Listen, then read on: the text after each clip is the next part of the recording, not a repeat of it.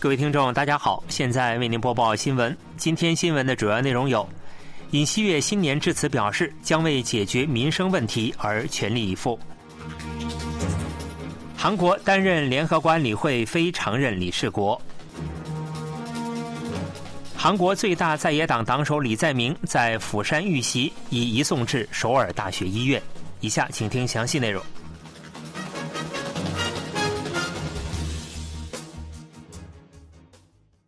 韩国总统尹锡悦表示，新年政府将会付诸实际行动，推行解决民生一线问题的政策。尹锡悦一日在龙山总统室发表了新年致辞。尹锡悦表示，去年是艰难的一年，高利率、高物价、高油价拖累了韩国经济复苏的速度，加重了民生困难。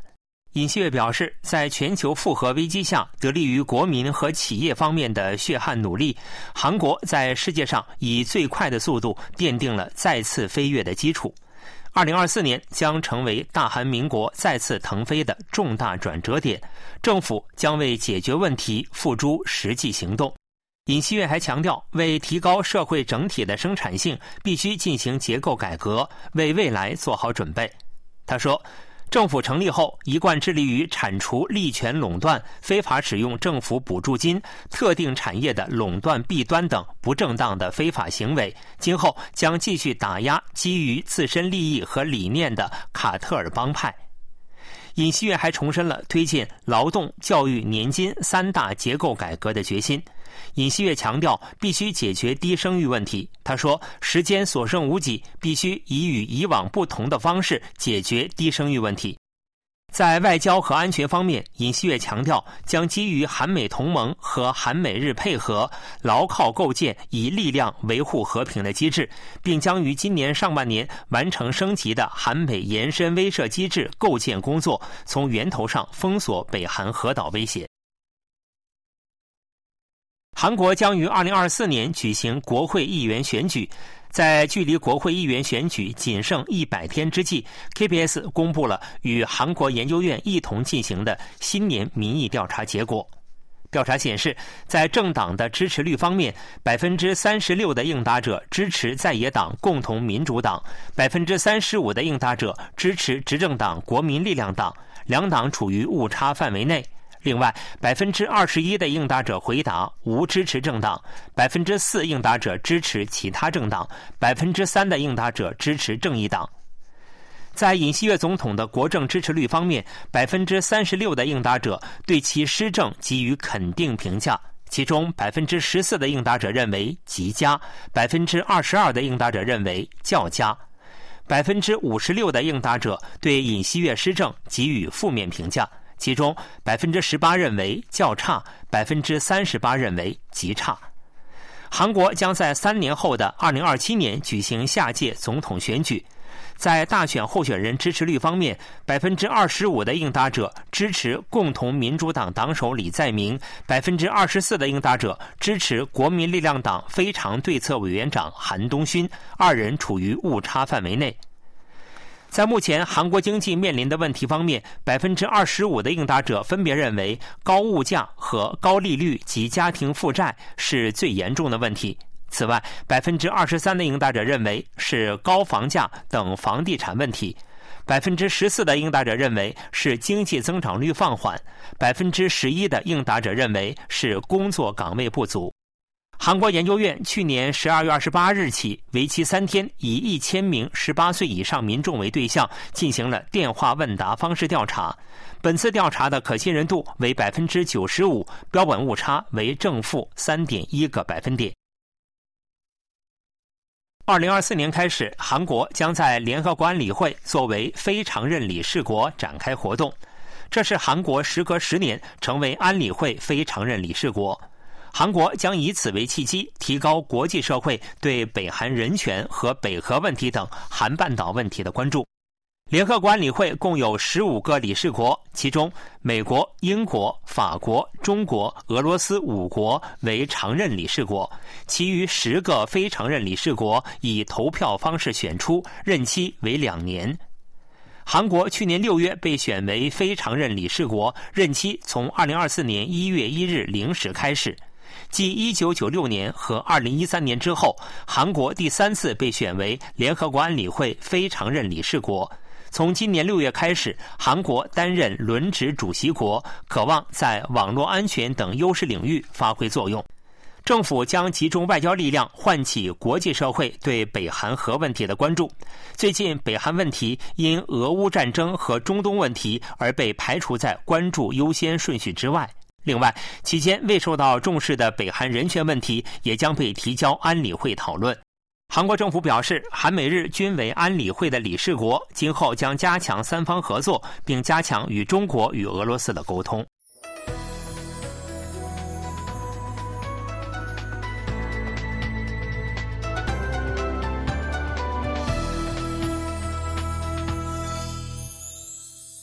KBS World Radio，这里是韩国国际广播电台新闻节目，欢迎各位收听。北韩国务委员长金正恩表示，将转变对韩政策路线方向。金正恩主张，南北关系并非同族关系，而是敌对的两国关系，并表示战争任何时候都会爆发。新年将再次发射三颗侦察卫星。北韩劳动党第八届中央委员会第九次全体会议发布了新年政策路线方向。金正恩在最后一天会议上表示，将根本转变对韩政策路线方向。并表示，南北关系不再是同一民族关系，而是交战中的两个国家关系。朝鲜中央电视台报道说，无人可以否认的是，目前朝鲜半岛存在最敌对的两个国家。报道还特别提高了威胁力度，称韩半岛的战争随时都会爆发。北韩还具体发布侦察卫星追加发射计划。北韩自称成功发射了万里镜一号侦察卫星，并表示新年将再次发射三颗侦察卫星。韩国政府强烈谴责北韩阐明南北敌对立场，统一部强调将基于坚强的韩美同盟，以压倒性的优势应对北韩威胁，并按照原则始终如一的推进南北关系的正常化。统一部还说，将与国际社会加强配合，要求北韩中断核导弹开发和蹂躏人权，走向无核化和改善民生的道路。韩国陆军从西部到东部的所有战线上一起展开了炮击训练。陆军方面二日表示，陆军各级部队为确立立即、强烈、终结的应对态势，进行了炮弹射击和机械化部队的机动训练。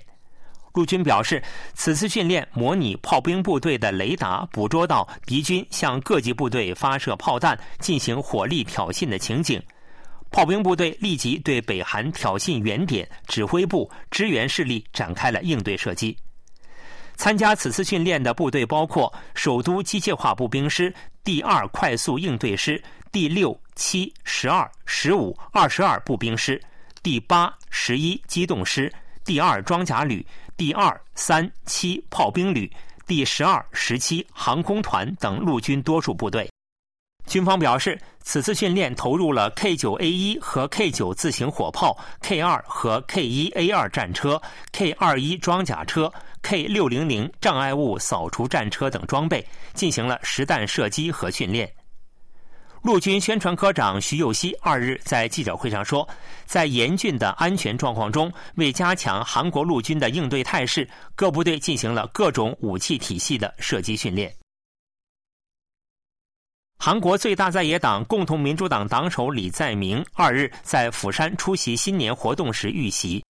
李在明二日上午十时三十分许，在釜山江西区嘉德岛参观新机场用地时，遭到一名身份不明男子袭击。李在明左颈部受伤并流血倒地，随后被紧急转移至釜山大学医院抢救，随后转至首尔大学医院接受进一步治疗。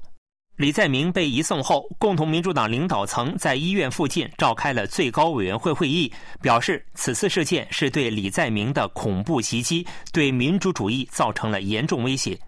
警方已在现场逮捕了行凶的男子，目前正在对其犯罪动机进行调查。日本石川县一日发生七点六级地震，引发海啸，受此影响，韩国东海岸时隔三十一年观测到了地震海啸。地震海啸发生后，将在二十四个多小时持续出现海啸，预计东海岸将出现涌浪，应特别注意海边安全。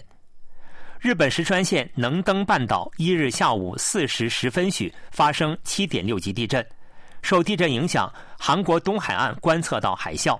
当晚六点一分，在江原道江陵市南向金港首次观测到海啸，最高高度达八十五厘米。树藻地区也出现四十五厘米海啸。这是韩国东海岸时隔三十一年出现海啸，期间韩国总共四次观测到地震海啸。日本强震引发的海啸最初抵达韩国东海岸后，随后也将持续出现巨浪，浪高将在二十四个多小时持续出现。气象厅预报，截至三日，东海将持续出现巨浪。为了保护人身安全，建议民众不要靠近海边。新闻播送完了，是由于海峰为您播报的，感谢各位收听。